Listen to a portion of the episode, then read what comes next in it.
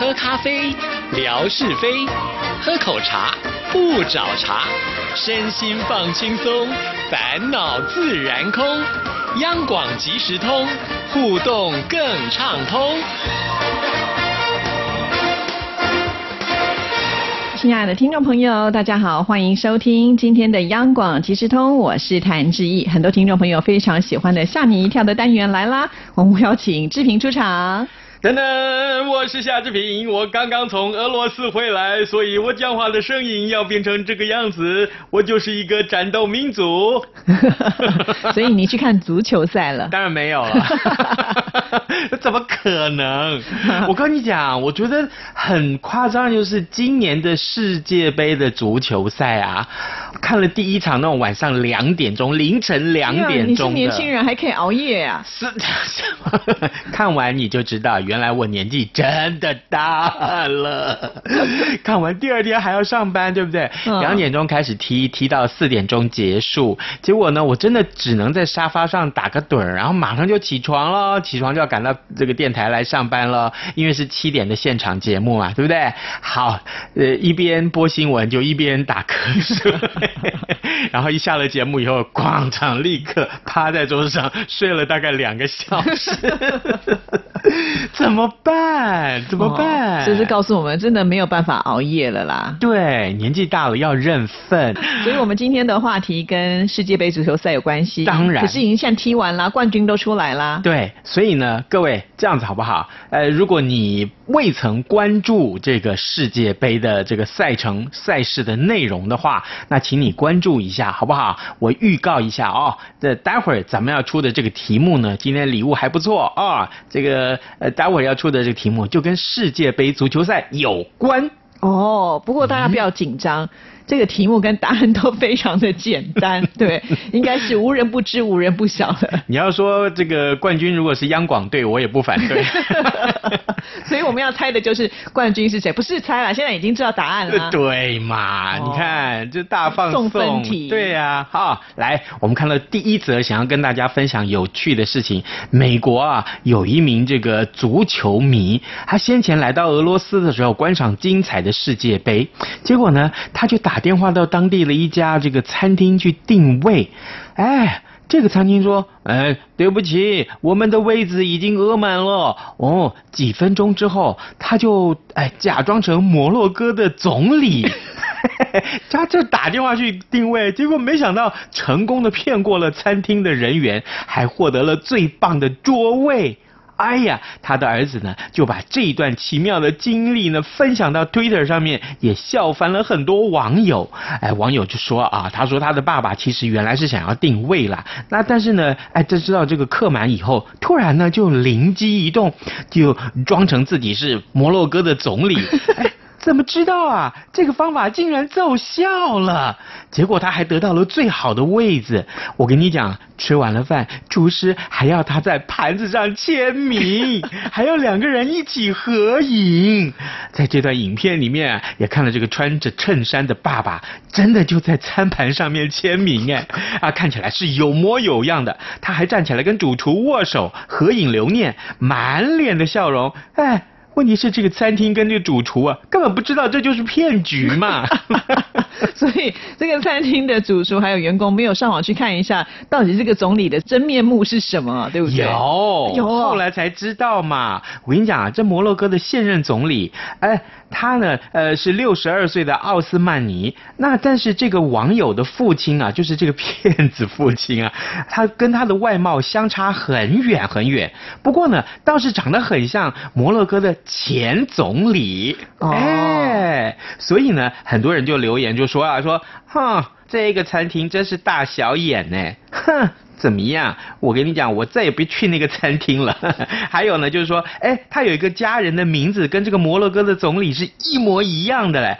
咦？他就说：“这位爸爸，你给了我一些 灵感呢，赶快就用这个名字再去定一个位置。”哦，所以呢，以后就告诉我们原来可以用这招。不过我觉得这招应该是风险蛮大的，对不对？对，最好还是不要骗人了，因为这个这件事情曝光之后，所有的商家应该都会开始非常非常的小心，对不对？就是对避免这种有诈骗的行为。而且如果当场被拆穿，也是非常丢脸的一件事。是了，真的。哎，提到了世界杯。很多人都在说，你有没有去签这个运动彩券啊？我是没有啦，真的哈。对啊，哎，签运动彩券啊，呃，今年呐，听说赔率特别的高，因为不断的太多冷门了，对不对？不断的爆冷，对，像比如说呢，呃，这个德国会被击败，对不对？对。结果呢，大家都签德国会赢。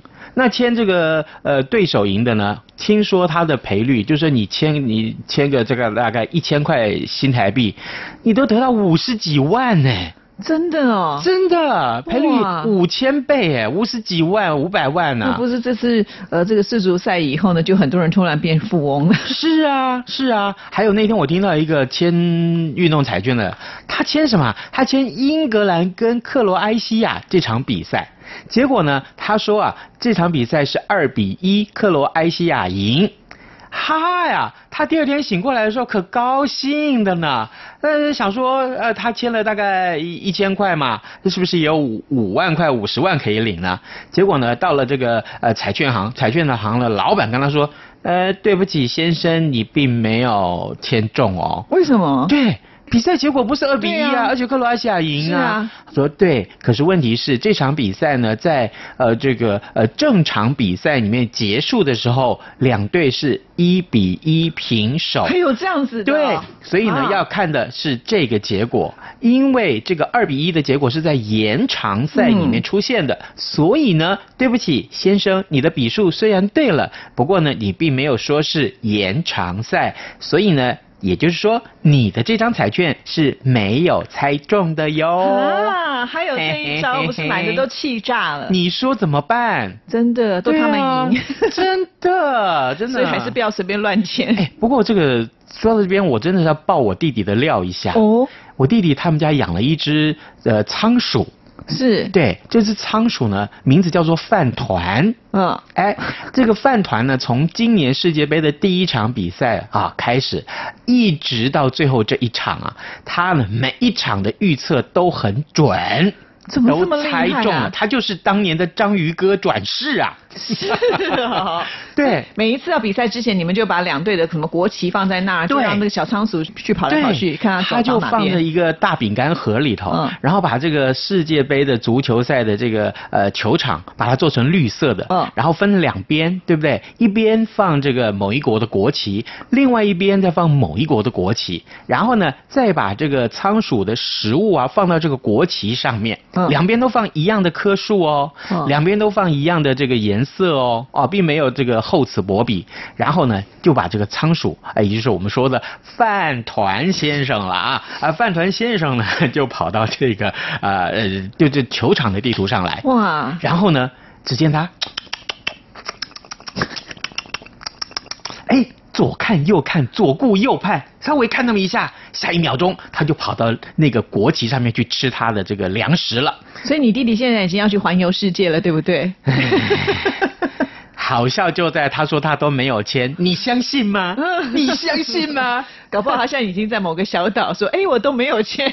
然后他在那个小岛上说，这个小岛是我的。哇，家里面有这么神准的小仓鼠啊！对呀，对呀，好厉害哦！以后什么事情就叫他预测就好了。讲到这个千赌啊，接下来这则新闻就是，澳洲有一名数学家，他在十六号的时候赢得了四十万美元，这大概是新台币一千两百万元的乐透大奖。嗯，他在受访的时候他就说，其实他是利用一套独特的公式推算出中奖几率比较高的数字组合。哎，在这个公式的帮助之下，他已经中过六次的乐透小奖了。再加上这一次为他赢得大概新台币一千两百七十三万元的奖金，你看看林林总总，他真的是可以去小岛度假了耶！哇，所以他自己就研发了一种公式，就是容易中奖。对，好厉害哦。他说呀，其实好几年前他在收听这个呃这个开讲转播的时候，他就听见哎，每次都有这些数字啊，然后他就把这些数字一次又一次的数字把它统计下来，他就想说这个数字是不是上次听过呢？呃，怎么最近这个数字经常出现呢？他就做了一个表格，那么长期以来他就把这些表格汇整起来，然后他就看，哎，果然某些数字啊是经常出现的呢，还有某些数字它怎么好像从来都没有出现，而且呢，呃，八百年才出现一次。于是乎这些数字他就想他，哎，他他不要去签了，他就签那些常常猜中的数字。哦，果不其然呢。哎，他就真的猜中了，好厉害哦！啊，会不会从明天开始大家都学这一招？那有什么不可以？只要能中奖都好，只不过说很多人跟你一起中奖，要一起分就对了，嗯，对不对？是是是啊，被财神爷附身的还不止他一个啊！哎。澳洲的雪梨有一个四十岁的男子，他也在短短的五天之内，连续两次在同一家彩券行获得乐透头奖，一共他获得的头奖超过新台币五千五百二十六万元。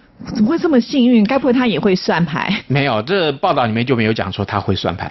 哦，就是运气哈。嗯，太厉害，真是怎么那么让人家羡慕啊？为什么这些运气好的人不是我，不是你呀？就是啊，是不是？好奇怪哦，对不对？这个哎，这个所以啊，所以我就说，呃，这个狼雷者听那款哈，这个人在做天在看。我们如果有行善的话，将来中奖的都是我们。问题是我们两个每次什么都不去买，不会中奖。我你你你你也跟我一样。对啊，我都不太。你从来不买的。对呀。我跟你讲，各位听众，有钱人就是这样。我的理论是什么？你知道吗？什么什么？比方说，在我们电台啊，我们不是每年都会抽尾牙吗？对不对？对。我想说，电台了不起，加起来有没有三百个人呐？三四百个人好了，对不对？不到，不到，对不对？对对对。那我连这三四百个人都比不过了，我还跟全台湾的这么多人一起来？你连普奖都没有吗？很少，真的，真的。所以运气就是这么的不好。这么说，我还比你强一点。是啊，是啊。有一年我抽中一万块大奖。我从来没有超过两千块以上的，真的，真的。可是我中奖那次也很惨，为什么？中完奖就被 Taco 抓去请客，花掉我七千块，我连奖金都还没有拿到，我就先花了七千块。是你交到不好的朋友了。所以呢，还不能随便乱中奖，对不对？对，提到中奖，我跟你讲，接下来这件事情，诶，你说他是不是中奖？我告诉你，我先问大家，你小的时候有没有常常在路上走路的时候就去捡石头？会啊，以前我们要去河谷玩的时候，看到比较漂亮的石头会带回。你会觉得它很好看，对不对？对啊。这个小朋友呢，他就在他十岁的时候就没事出去就捡个石头，其实他家里有很多块石头，然后呢，他捡到了石头，他就把它放在家里的，根本也没有特意去注。注意这块石头怎么样？因为这个石头其实只是形状好看一点，他所以把它捡回来。然后呢，三十五年之后，哎，奇怪，这还是他老婆呢。说，哎，你这些石头啊，你整理一下行不行？所以他把它拿出来整理。然后呢，他才看出来。哦，这块石头，嗯，好像是他几岁的时候捡到的。然后啊，他就想，哎，这个石头怎么好像上头裂了一道缝？然后他就把它裂开缝的这个地方，拿这个呃利器去敲它，然后把它撬开来。这个石头撬开来之后，他才看到里边，里边其实这个螺丝纹的这个结构，其实就是化石的一种，那是菊石。哦，这种菊石是生存在两亿四千万年前到六千五百万年前的这个物种，所以呢，它可以捡到这个菊石化石，可以说是非常非常的幸运啊。经过专家的确认呢，他发现这个菊石化石呢，已经有一亿八千万年的历史。哈，去鉴定一下，他才知道这个菊石。价格高达三千美元，大概是九万一千元的台币。你说他是不是中奖了？真的耶，随便路边就捡到了可是他宝贵的东西。可是他说他不卖啊，他说这个菊石已经陪了他三十五年了，怎么发现它好他就把它卖了呢？因为他是有钱人，不需要这个钱。哎，讲到化石这件事情，你想到的是什么？恐龙 是。接下来这件事情啊。就跟恐龙有关。我们看的电影啊，《侏罗纪世界》里面恐龙呢，让很多人印象很深刻哦。哎，古生物学家这个学家叫做杰克霍纳，他就说啊，其实啊，我们每天看到的这个鸡。chicken 啊，哎，鸡的这个基因其实跟恐龙相当的类似，透过发达的基因工程啊，复制出恐龙已经不是难事了。所以侏罗纪公园可能会成真喽。嗯，有可能 是真的。我们要坐在那个小仓鼠球里面看恐龙在外面跑来跑去。是，真的是这样。刺激耶！可是每次电影演到最后的时候，都是一发不可收拾。对，灾难，人类的好奇，对不对？嗯。呃，这个科学家告诉我们说，未来五年到十年，这个机会就有可能会成功了。这个研究团队就认为说。鸡呀，其实只是退化的恐龙，它它的翅膀原先是恐龙的手，那它的尾巴呢？这是因为演化，所以并不明显。其实，呃，我们刚刚所说到的古生物学家呢，他叫做杰克霍纳，他就是担任电影《侏罗纪世界》的顾问。他说啊，在这个电影里面，呃，好像是看到是从琥珀里面取出蚊子的血液去复制。啊，恐龙的这个桥段，其实用鸡的基因就可以复制成功了。透过这个基因逆向工程去修复鸡只的基因，生长成跟恐龙类似的外观，我就想到今天的谜题。我们今天的谜题就是从范崇光身上可以。复制出什么东西来？你怎么又换了谜题？不是一开始的时候就已经出题目了？哎，我开个玩笑嘛。范崇光今天耳朵一定很痒啊。每次我们的 Simon 哥想说，我坐在家里面躺着都中枪啊。这个节目是跟他有仇啊。没有啦，哎，提到了谜题啊，这今天的礼物真的还蛮特殊的。介绍一下，我一拿到时候就觉得好漂亮。是这个礼物呢，其实就是一个杯垫，嗯，但它很厚。啊，呃，其实它应该是这个呃瓷器或者是这个硬质的，对，石材的，很有纪念性的礼物。所以呢，今天这个礼物对我来讲，其实很有一点感情啊。就是我到高雄市有个叫大东艺术中心去演讲的时候呢，对方送我的礼物。那我特别要提一下，我在这场演讲开始讲的时候，我就发现，哎，怎么前面坐的这个呃一对母女，我好像很熟悉啊，在哪儿见过的？这是谁呀？结果才知道，我在问问题的时候，他们就这对母女率先第一个举手。选我，选我，选我！原来我定睛一看才知道，这是我们的忠实听友陈莹。哇，跟他的女儿品慧，对，真的太棒了。我跟你讲，品慧在回答这个问题的时候，哎呦，这回答真是有模有样啊！品慧相当相当的优秀，对对对啊，口齿清晰啊，这是十足的广播人架势。是啊，因为陈莹平常他自己也有从事广播的工作。对对对，哇，那个礼物就是当时主办单位送你，主办单。位帮我准备了一些礼物，那我就送给别人，送给听众，哎，送给品会，对。可是呢，送给我的礼物我一直珍藏到现在，呃，好歹也也一年了，对对，就舍不得用，因为他觉得很漂亮。对。但是呢，今天因为要来我们节目，就决定割爱。哎呀，好痛啊！不会啦，我觉得，呃，因为这个好东西嘛，跟好朋友分享，这是天经地义，对不对？是是是。所以今天呢，来，我们就重复一下刚刚我开始的这个题目，好不好？就是。是范崇光啊，不不是，不是啦，就是说今年的世界杯啊，这个冠军到底是谁呢？